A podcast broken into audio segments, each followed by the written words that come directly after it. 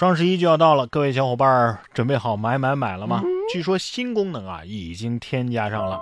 双十一期间，淘宝购物车有望直接分享到微信朋友圈。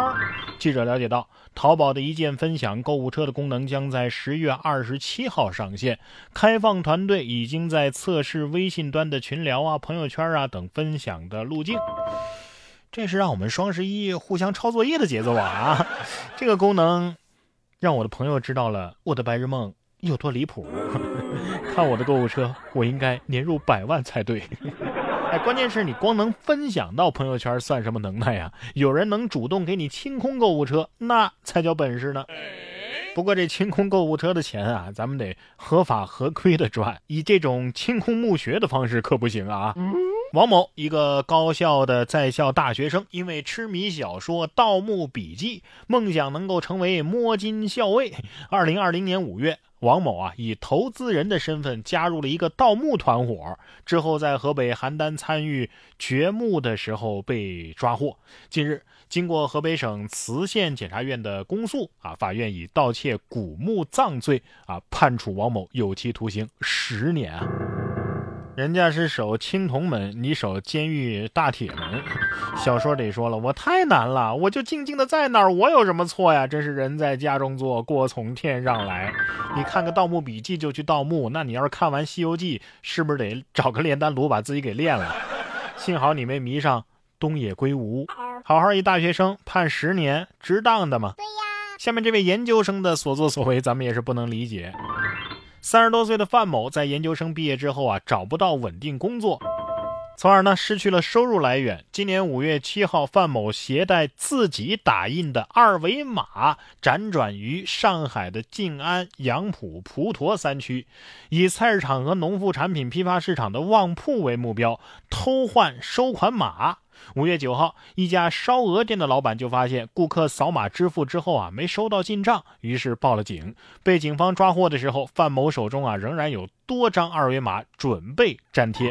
经审查，范某非法获利三千七百多块钱，已经构成了盗窃罪，被判处有期徒刑六个月，并处罚金两千块。我一直担心的事儿还是发生了，这就是二维码时代的新型盗窃啊，实名犯罪。这好像是脑袋不太聪明的样子，怪不得找不到工作。这下更找不着工作了，是吧？你这研究方向啊，太有盼头了。下面这位法官倒是把自己给判进去了，说收钱之后啊，判送钱人输了，送钱人呢事后就举报了。法官说：“哎呀，我记反了，我想把钱给送回去。”法官收我了二十万，却判我败诉了。辽宁省高级人民法院法官。张祥营啊，被网络爆出收受贾某二十万好处之后，在二审审理和贾某有关的一起建筑工程施工合同纠纷的时候，判决了给他送了这二十万钱的这个贾某败诉。随后向贾某一方解释：“哎呀，我记反了。”解释的时候是不是这么说的？“哎呀，我记错了，我应该随身带个小本本。”哎，算了算了，我自罚十杯吧。你们俩是相互送走啊？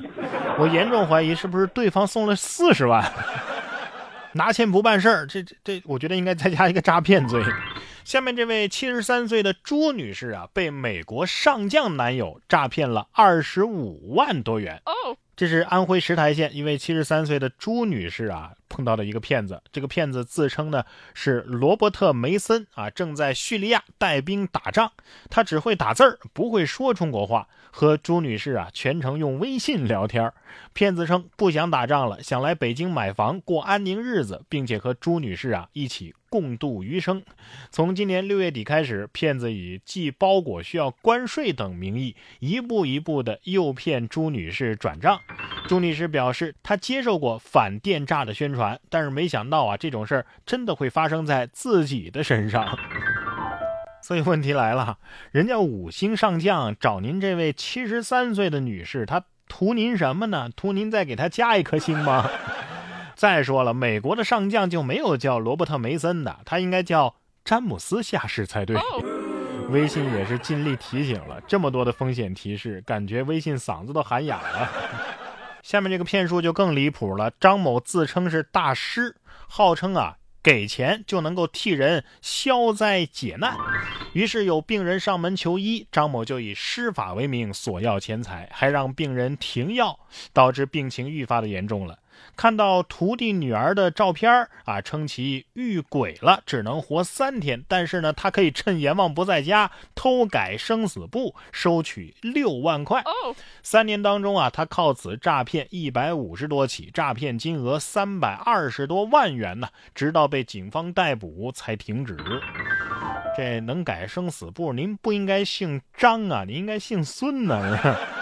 这应该是第一个让阎王害怕的人吧？啊，因为第一个是猴是吧？下次啊，建议直接说，我就是生死簿，把钱给我，别让中间商赚差价呀。